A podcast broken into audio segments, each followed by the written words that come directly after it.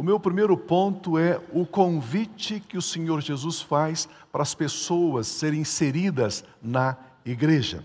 O Senhor Jesus Cristo fez um convite totalmente inusitado. Ele se coloca como aquele que se importa, como aquele que ajuda, ele se coloca como aquele que traz solução. Por isso, o que ele disse em Mateus 11, 28 é muito importante, vale para mim e para você hoje e para todos quantos desejarem. Jesus declara assim: Venham a mim todos os que estão cansados e sobrecarregados, e eu lhes darei descanso. Convite do Senhor Jesus. Amados, não é comum alguém procurar por pessoas cansadas, por pessoas tristes, por pessoas desanimadas, por pessoas é, desmotivadas. Não é comum. Qual líder quer liderar pessoas abatidas, pessoas que vê muito mais como isso não vai dar certo, do que pessoas que dizem, não, não, isso vai dar certo. As pessoas tristes, abatidas, elas sempre dão, isso não vai dar certo, eu não consigo, não é bem assim. Que líder quer ter essas pessoas na sua equipe? Mas o Senhor Jesus Cristo diz: Vinde todos vocês que estão cansados e sobrecarregados, venham a mim. Eu quero que vocês venham a mim. A palavra cansado aqui no grego é labor, fadiga, intenso trabalho, até mesmo o ato de bater no peito de aflição, por estar aflito. Jesus está dizendo: Vinde a mim, vocês que estão fatigados, desanimados, por tanto tentar e não conseguir, portanto, cansados emocionalmente, cansados espiritualmente e até fisicamente. Isso mesmo, cansados de falhar, decepcionados com as pessoas e decepcionados com você mesmo. Jesus diz: Venham a mim. A palavra grega traduzida aqui por sobrecarregados, cansados e sobrecarregados. A palavra grega é quando alguém coloca uma carga sobre o outro mais do que a pessoa pode é, suportar, mais do que ela pode carregar. Sobrecarregado é uma pessoa que confiava em suas habilidades para alcançar o êxito, para alcançar o sucesso, e ela tentou, tentou, tentou, os anos passaram, os anos passaram, e ela não conseguiu, ela se sente sobrecarregada. Sobrecarregado com o peso do desempenho. Mas o Senhor Jesus Cristo convida as pessoas cansadas, tristes, como eu disse, desmotivadas, desatinadas, para compor a equipe dele. Jesus Cristo está convidando a todos que estão decepcionados com a vida aqueles que já estão batendo no peito, pois o desânimo é muito grande. Jesus Cristo disse: Venham a mim. Jesus Cristo convida todos os que estão debaixo de uma carga, de regras, de leis, de desempenho. Ele diz: Venham a mim. Eu quero que vocês façam parte da igreja. Eu quero que vocês façam parte do meu corpo. Eu quero ser o cabeça de vocês.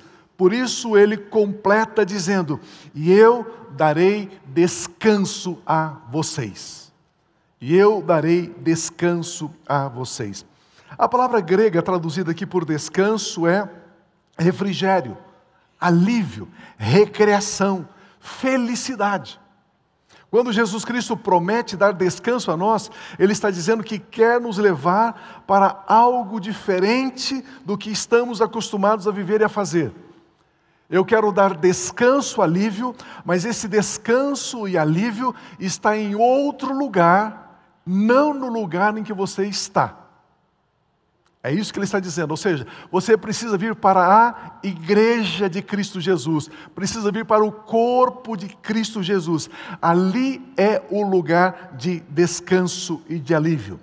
A proposta de descanso de Jesus Cristo é mais do que só aliviar a carga.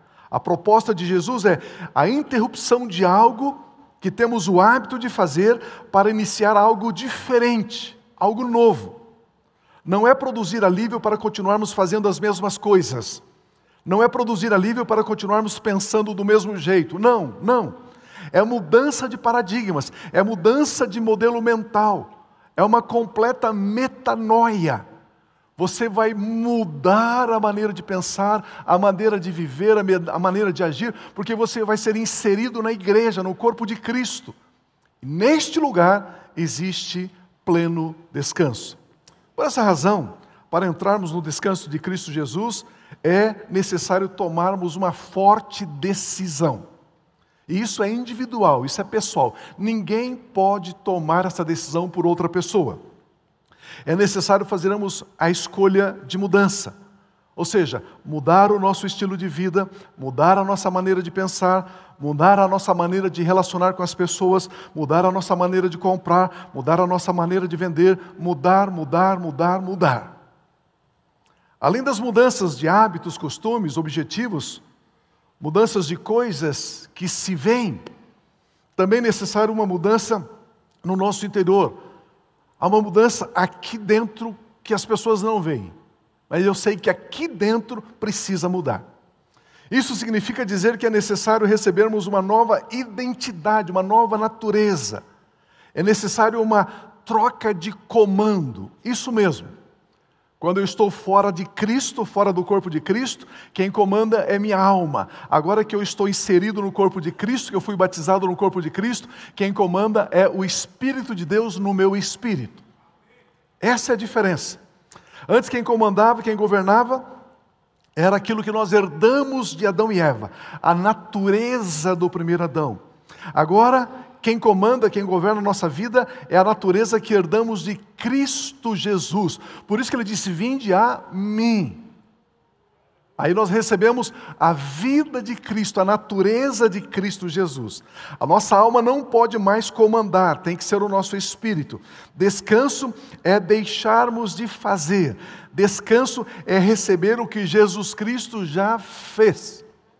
Aleluia. Esse exemplo aqui eu acho que é bom. Eu vi num livro e gostei. A expressão da vida de um passarinho, de uma ave, é voar. Como que você sabe que o passarinho está vivo? Ele está voando. Ele se expressa vida voando. A expressão da vida de um peixe, de um peixinho, é nadar, é estar na água. Como que você sabe que o peixe está vivo? Porque ele está nadando. Ele está na água. Então a expressão da vida do passarinho é voar. A expressão da vida do peixinho é nadar. Nadar. Deus criou o homem para que a expressão da vida do homem fosse manifestar a imagem e a semelhança dele, de Deus. Se você pensar assim, eu vou pegar esse passarinho e eu vou ensinar ele a mergulhar e a nadar. Eu vou treinar ele, vou treinar ele, vou treinar ele. Aí o passarinho vai viver dentro d'água. Então você vai lutar, lutar, lutar, lutar, lutar, lutar. Depois de muito esforço, depois de ter matado uma meia dúzia de passarinhos afogado, você vai descobrir que você não consegue mudar a expressão da vida do passarinho. Não tem como. Ele vai voar. Ou então vou pegar um peixinho e vou ensinar ele a voar. Vou colocar ele no lugar de uma árvore, e vou ensinar ele a voar. Aí você vai se esforçar, se esforçar, se esforçar, se esforçar, e você vai descobrir que o peixe nunca vai expressar a vida dele voando. Porque a natureza do passarinho é voar, a natureza da expressão da vida do peixinho é nadar. Deus criou você para ter a expressão da sua vida a expressão da sua vida é manifestar a imagem e semelhança de Deus. Mas por causa do pecado de Adão, por causa do pecado de Adão, nós começamos a expressar a nossa vida não segundo a imagem e semelhança de Deus, mas segundo o pecado, segundo o homem caído. Ou seja, começamos a expressar a vida com derrotas, com medo, com falta, com dor, com tristeza, com angústia.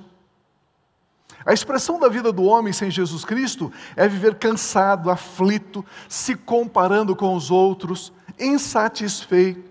O pecado de Adão introduziu à humanidade seis variantes de expressões na vida do homem. Seis. Pergunta para mim quais?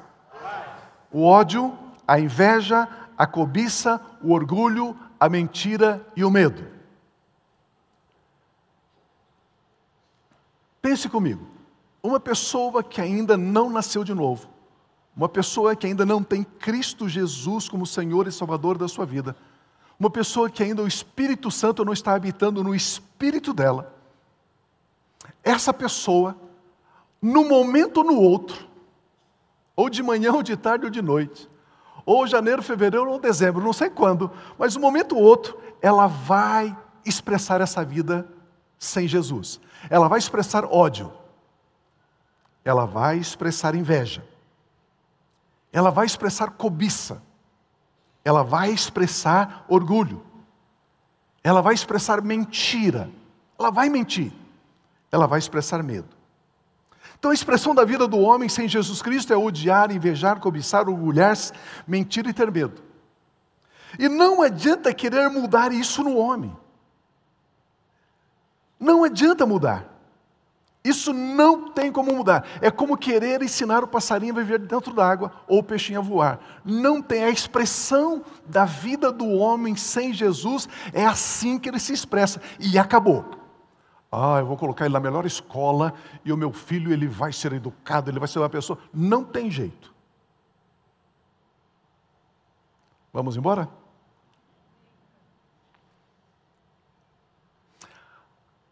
Jesus disse: Venha a mim você que está cansado e sobrecarregado. Quando Jesus diz você que está cansado e sobrecarregado, Jesus está dizendo: Você conseguiu já se ver assim? Você consegue ver que você já está cansado e sobrecarregado? Enquanto você não enxergar que está cansado e sobrecarregado, você não vai a Jesus.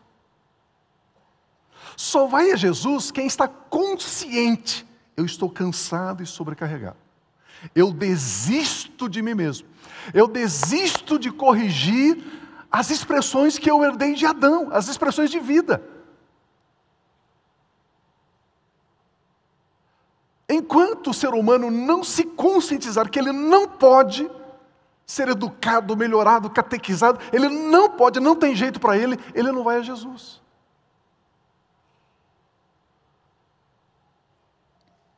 Como eu disse, a educação boa, a posição econômica, a boa posição social não muda a expressão da vida do homem que ele herdou de Adão. Por isso, quando o Senhor Jesus Cristo convida para irmos a Ele, Ele nos dará descanso, segurança, confiança, paz e alegria. Ou seja, Ele está dizendo, então, que é necessário haver uma mudança de natureza. A Bíblia chama isso de nascer de novo. Não é possível mas imaginemos, a única maneira daquele passarinho expressar a vida dele como um peixe seria ele morrer como passarinho e nascer como peixe. É a única maneira. Por isso que Jesus diz: é necessário nascer de novo. É necessário agora receber uma nova vida, uma nova natureza, para poder voltar a expressar a vida de Deus, viver a imagem e semelhança de Deus. O descanso de Jesus Cristo não é colocar sobre a velha natureza que herdamos de Adão o descanso. Jesus diz: não se coloca vinho novo em odres velhos. É necessário mudar o odre, a natureza, a vida. É necessário uma mudança de essência. Jesus Cristo quer nos dar a vida que Deus Pai disponibilizou para nós, os seus filhos. A Bíblia Sagrada fala, vez após vez, que Deus Pai enviou seu Filho Jesus Cristo para que tivéssemos uma vida abundante. Vida abundante é a vida de Cristo. Vida abundante é totalmente dependente de Cristo. Vida abundante é a vida zoe. Vida abundante é a vida que expressa a vida de Deus. Esta é a vida sem barreira que nós temos comunhão com o Pai. Queridos, pense comigo, é tão simples. Por que, que o homem sem Jesus não tem comunhão com Deus? Porque a vida do homem sem Jesus é diferente da vida com Deus. Quando ele nasce de novo, o Espírito de Deus vem habitar no espírito dele, ele tem a vida de Cristo, agora ele tem paz com Deus, agora ele tem comunhão com Deus. Agora ele crê na Bíblia, eu creio que um velhinho de 80 anos levantou uma vara e o mar se abriu. Eu creio nisso. O homem sem Jesus, com a velha natureza, ele diz: será, pastor? Mas como assim? Eu creio que Lázaro estava sepultado já fazia quatro dias e ele ressuscitou. Eu creio. A pessoa que não tem a vida de Cristo, será, pastor? Se não é alegoria, não? Será que não é só uma história? Será Consegue entender? Esta vida, a Bíblia diz que ela está oculta com Cristo em Deus. Esta vida não pode ser vivida isoladamente. Esta vida somente pode ser expressada e experimentada quando nós estamos em comunhão com o corpo de Cristo. Somente pode ser desenvolvida essa vida na igreja. Por isso existe um segredo chamado igreja. Um mistério chamado igreja. O apóstolo João nos ensina, o apóstolo do amor nos ensina aqui em João 1, 3, 1. Veja como é grande o amor que o Pai nos concedeu, sermos chamados filhos de Deus, o que de fato somos. Olha o versículo 14. Sabemos que já passamos da morte para a vida porque amamos os nossos irmãos. Quem não ama permanece na morte. Este é o mandamento: que creamos no nome de seu Filho Jesus Cristo e que nos amemos uns aos outros como ele nos ordenou. É necessário deixar de descender do primeiro Adão, passarmos a descender do último Adão, que é Cristo Jesus. É necessário deixarmos a expressão da vida que herdamos do primeiro Adão e recebermos agora a nova vida para termos as expressões da vida do último Adão, que é Jesus. Por isso, em João 1,12 diz: Contudo, aos que receberam Jesus, aos que creram em seu nome, deu-lhes o direito de se tornarem em filhos de Deus. Agora a pessoa nasce como filho de Deus. Agora a expressão da vida dessa pessoa é a expressão da vida de Deus. Vamos ver aqui, por gentileza, como que as pessoas podem sair dali e vir para cá, sair da vida do Adão e receber a vida de Cristo. Esse é meu segundo ponto, o poder do Evangelho. É necessário aprendermos a viver essa nova natureza, aprender a viver na presença de Deus, assim como Adão antes da queda vivia na presença de Deus. Agora eu creio em Cristo, agora eu preciso aprender a viver essa vida, a desenvolver a minha salvação, diz a Bíblia. Eu aprendo isso aonde? Na igreja. Que caminho é este que nos leva de volta a Deus Pai? Que caminho é este que nos leva a viver na presença de Deus? Este caminho é Jesus Cristo. Ele diz: Eu sou o caminho. Eu sou o caminho. E aonde é que eu vivo a vida de Cristo? Na igreja, porque Ele é o cabeça da igreja, a igreja é o corpo de Cristo. Quem vai nos ensinar a trilhar esse caminho é o Evangelho de Cristo. Por isso nós precisamos ouvir o Evangelho de Cristo, aprender o Evangelho de Cristo, sermos guiados pelo Espírito Santo. Qual a principal expressão da nova natureza? Assim como a ave tem a sua expressão de vida voar, assim como o peixe tem a sua expressão de vida natar, a expressão da nova natureza é amar. A expressão da nova vida é o amor. Eu só sei que eu tenho a nova vida quando eu amo. Como o amor é demonstrado, Pio? Mateus capítulo 11, versículo 20 diz assim: Tomem sobre vocês o meu jugo e aprendam. Diga comigo, aprender. Mais forte, aprender. E aprendam de mim, pois sou manso e humilde de coração, e vocês encontrarão descanso para as suas almas. Olha o versículo 30. Pois o meu jugo é suave e o meu fardo é leve. Diga comigo, manso e humilde. Mais uma vez, manso e humilde.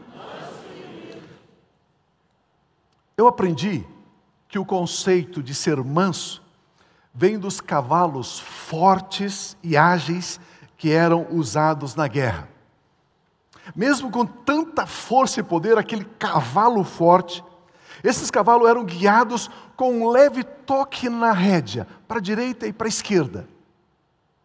Para a esquerda, para a direita. Manso é aquele que, mesmo com muita força, com muito poder, usa esse poder para executar a tarefa de quem o guia.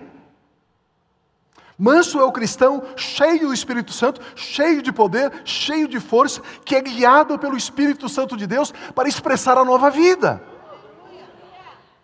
Você pode imaginar um cavalo forte, poderoso, mas incapaz de ser guiado? De que adianta a força do cavalo? Que toma suas próprias decisões, que traça os seu, seus próprios alvos, que executa a sua própria vontade. Manso é ter poder e se deixar guiar. Humilde é usar o poder que tem para servir. Jesus disse: Aprenda de mim que sou manso e humilde. Humilde não julga, humilde não divide, humilde apoia, humilde une, humilde reina servindo. Aleluia. E vocês encontrarão descanso para as vossas almas. A palavra descanso aqui é muito especial. É recrear-se. Mesmo antes da tarefa acabar, eu estou feliz, satisfeito, me recriando. Ou seja, descanso dos humildes, descanso é para os humildes e para os mansos. E eles descansam mesmo enquanto estão trabalhando. E não somente quando concluíram a obra. O humilde, ele foca a atitude enquanto faz a tarefa. O soberbo foca a posição que ele tem enquanto ele faz a tarefa. O humilde faz tudo com excelência porque quer fazer com excelência para alguém desfrutar. O orgulhoso faz com excelência porque quer ser reconhecido. Todo o trabalho feito com excelência produz duas reações nas pessoas: inveja, os invejosos você deixa para lá, e admiração, as pessoas agradecem. Você recebe a gratidão com humildade. Sim, é Deus que está efetuando essa obra em mim, você pode dizer para a pessoa. Vamos recapitular até aqui para nós encerrarmos. Hoje o nosso tempo está bem curtinho. É... Nós herdamos do Adão uma velha natureza. Agora a gente estamos cansados e sobrecarregados. Agora Jesus diz: Vem a mim, eu vou mudar a sua natureza. A sua expressão de vida vai ser o amor. E o amor ele tem duas características. A pessoa que ama, ela é mansa e ela é humilde. E o manso e humilde, ele aprende a ser manso e humilde. É uma escolha, é uma decisão, é um aprendizado. Nós aprendemos a ser mansos e humildes. E aonde é que eu cultivo essa mansidão, essa humildade? Essa expressão da nova natureza, da, nossa, da nova vida na igreja, no corpo de Cristo. E por que tudo isso é tão importante? Toda essa minha introdução é para ter cinco minutos da sua atenção. O terceiro ponto é o futuro da igreja. E aí aperta os cintos que nós vamos decolar. O futuro da igreja. A igreja do Senhor Jesus Cristo possui um futuro tremendo, maravilhoso. Ou seja, você possui um futuro tremendo, poderoso, maravilhoso. A igreja do Senhor Jesus Cristo será arrebatada. Ela será arrebatada. O que é isso, pastor? Haverá um grupo de pessoas que serão arrebatadas. Elas encontrarão Jesus nos ares. Quando que vai ser isso, pastor? Breve, muito em breve, muito em breve, brevemente, breve. Muito em breve. Aleluia. De repente você que está nos assistindo diz assim, pastor, da onde que você tira essa ideia? Não, não, eu não tirei essa ideia de lugar nenhum, está escrito na Bíblia. 1 Tessalonicenses capítulo 4, 16 e 17 diz assim: Pois dada a ordem, quem é que vai dar a ordem? Deus Pai. Pois dada a ordem, com a voz do arcanjo e o ressoar da trombeta de Deus, o próprio Senhor Jesus descerá dos céus e os mortos em Cristo ressuscitarão primeiro. Aqueles que morreram antes desse dia, ressuscitarão primeiro. Depois nós, os que estivermos vivos, seremos arrebatados com eles nas nuvens para o encontro com o Senhor nos ares. E assim estaremos com o Senhor para sempre. Aleluia. Aleluia.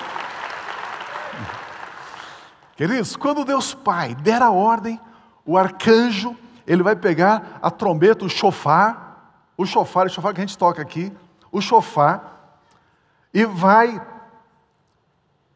soar essa trombeta, e Jesus Cristo virá buscar a igreja. Queridos, que dia glorioso, que dia maravilhoso, mas também que dia terrível. Como assim?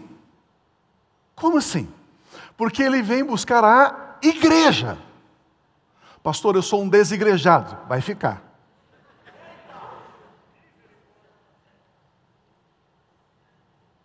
Vai ficar. Um grande número de pessoas serão tiradas da terra, desaparecerão. Eu estou pregando aqui, simplesmente vai ficar esse paletó bonitinho assim, vai ficar aqui, ó. O seu relógio bonitinho, tudo vai ficar aí. A chave do carro, da sua Ferrari, vai ficar no chão. Vai ficar para o anticristo. Nenhuma criança ficará na terra. Todas as crianças serão arrebatadas. Você pode imaginar a angústia desse pai dessa mãe que não subiu e a criança foi embora? Correndo na polícia, escuta, meu filho sumiu. Escuta, minha criança sumiu, meu bebê não está mais no berço, cadê? Não, não, não, não, não. É o seguinte: houve o arrebatamento da igreja. Os cristãos foram arrebatados, não estão mais aí. Não estão mais aí. O crente que está dirigindo o seu carro na rua foi arrebatado, o carro vai bater no primeiro poste, no primeiro carro. Ah, aquela confusão. Então é um dia glorioso para os que são arrebatados, mas um dia terrível para os que ficarem. Jesus disse: Deixe vir as minhas criancinhas, porque das tais é o reino dos céus. Elas subirão. Depois que a igreja for arrebatada, será instalado um governo aqui na terra chamado governo do anticristo. É um governo central, é um governo com uma só moeda, e vai ser uma criptomoeda, com certeza. Vai ser um governo central. A Bíblia diz que quando a igreja for arrebatada, o anticristo vai ser revelado. E esse período de sete anos a Bíblia chama de tribulação. E esse período de sete anos é dividido em dois períodos: três anos e meio, três anos e meio de fartura, três anos e meio de crescimento, três anos e meio de uma pseudo-paz, três anos e meio de, de acordos. Só haverá um partido político, só um governo no mundo.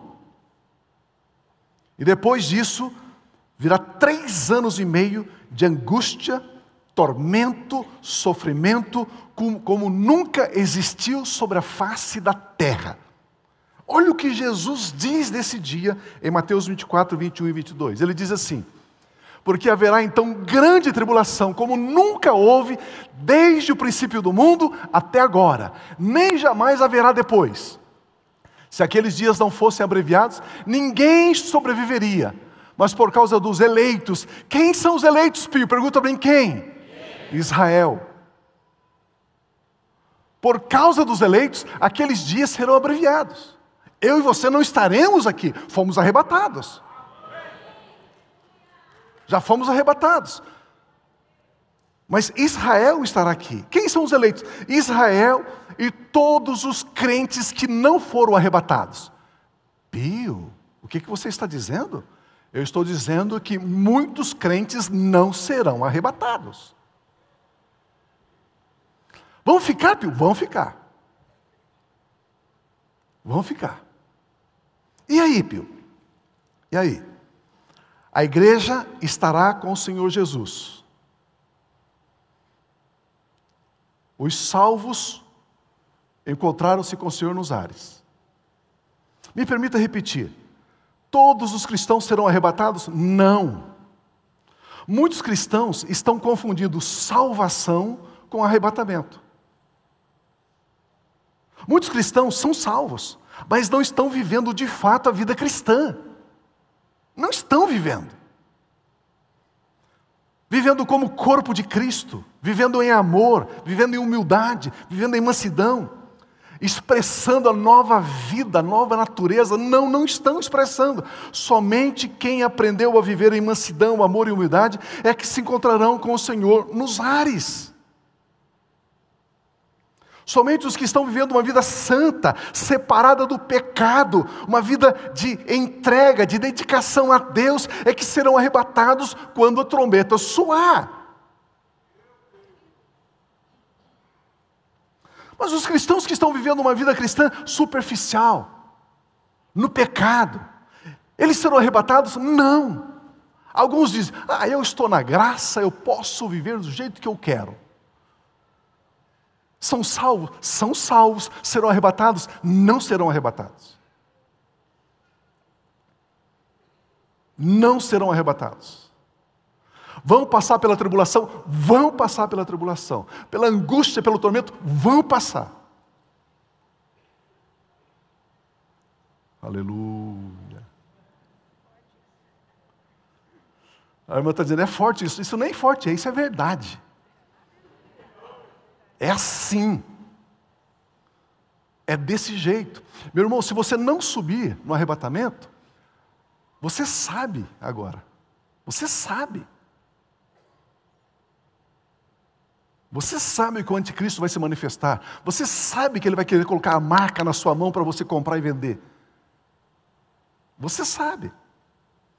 Vão passar pelo sofrimento, vão passar pela tribulação. Olha 1 Coríntios 15, 50, 53. Irmãos, eu lhes declaro que carne e sangue não podem herdar o reino de Deus, nem o que é perecível pode herdar o imperecível. Eu lhes Eis que eu lhes digo um mistério: nem todos dormiremos, mas todos seremos transformados no arrebatamento. No momento um abrir e fechar de olhos. Olha aí, ó, ao som da última trombeta. Pois a trombeta soará, os mortos ressuscitarão incorruptíveis e nós seremos transformados, seremos arrebatados. A igreja será arrebatada. Aqui o apóstolo Paulo descreve o arrebatamento da igreja de Cristo, mas haverá um grupo de cristãos que não serão arrebatados. Claro que sim. Como eu disse, o cristão que vive na prática do pecado, na mentira, no roubo, na inimizade. Irmãos, crentes comprando coisas e não pagando, crentes dando calote, não vai subir.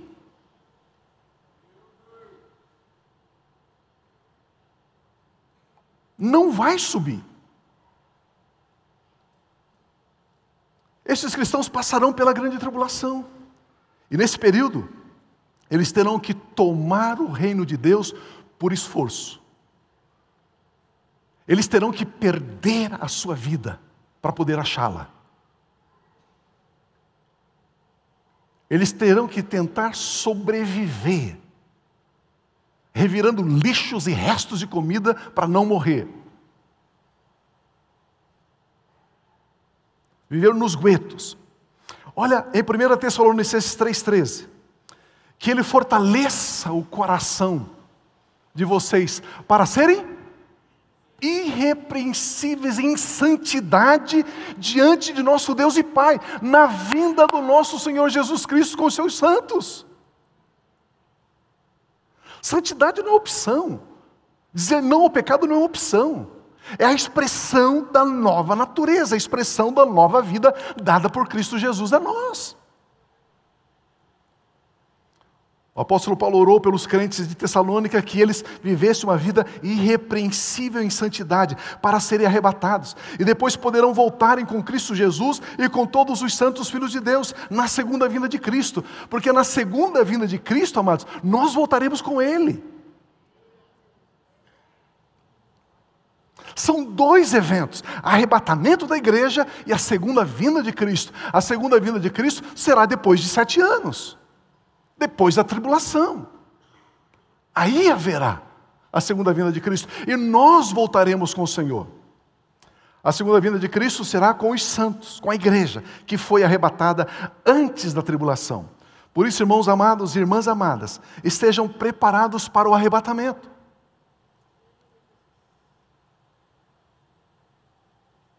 Não brinque de ser um cristão. Separe-se de todo engano, de todo erro, de todo pecado. Mergulhe na igreja, viva a vida de corpo, viva a vida da igreja.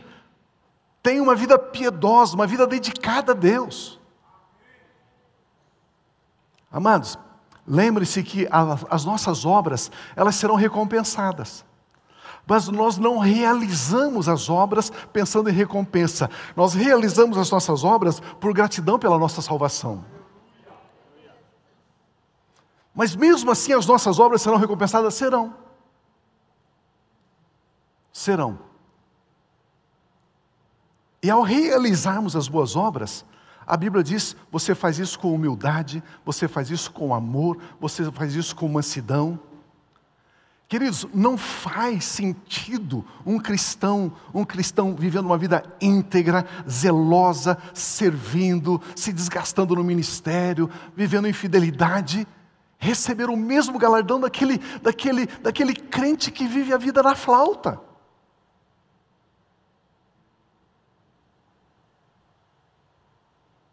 Há diferença. Quem são os cristãos que estão prontos para serem arrebatados? Olha esse texto de Efésios 5:3. Eu vou ler bem devagar. Entre vocês não deve haver nem sequer menção de imoralidade sexual. É, pastor, mas a gente tem que ser, a gente tem que, a gente tem que nem sequer menção de imoralidade sexual. Pastor, o que é imoralidade sexual?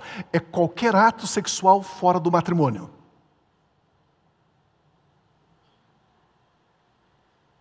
Qualquer ato sexual fora do matrimônio é imoralidade sexual, como também de nenhuma espécie de impureza e de cobiça, pois essas coisas não são próprias para os santos, para a igreja.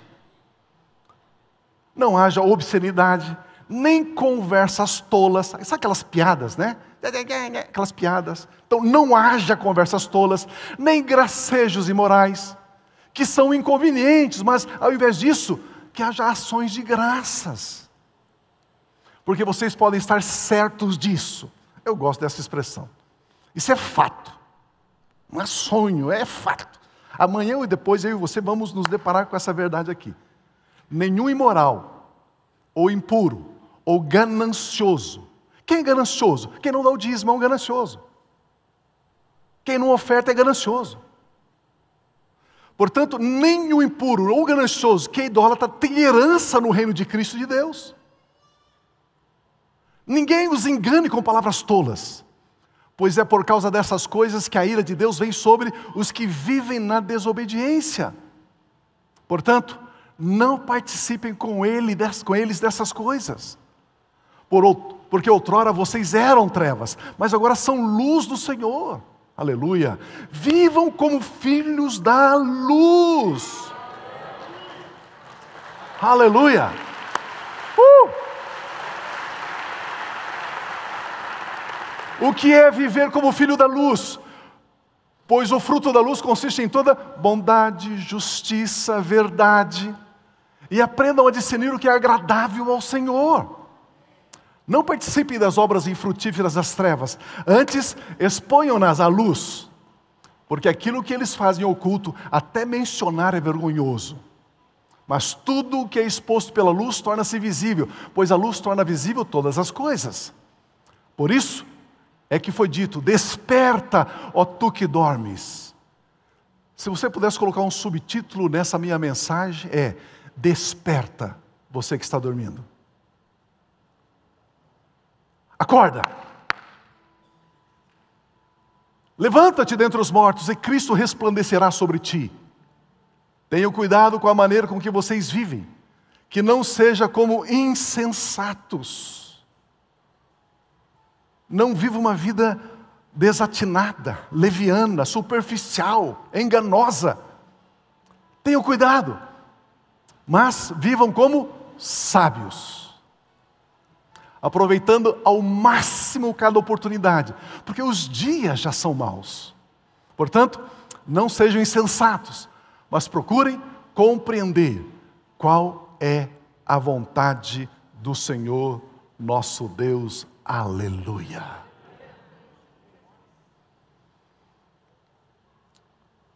Não existe nenhuma palavra de Gênesis Apocalipse que precisa cumprir para que aconteça o arrebatamento da igreja.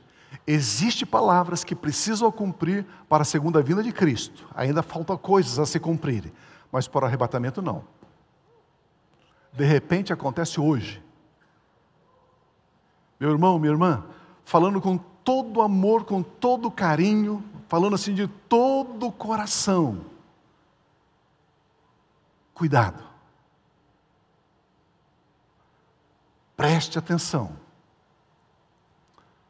Não banalize. Não viva de qualquer jeito. Tenha cuidado. Já recebemos o amor de Deus, já recebemos a vida de Cristo. Devemos agora manifestar as expressões da vida de Deus em nós. E a maior característica dessa expressão é o amor, mansidão, humildade, coração disposto a servir. Porque, como disse Jesus, passarão os céus e a terra, mas aqueles que fazem a vontade do Senhor são estes os que permanecem para todo o sempre, sempre, sempre. Aleluia.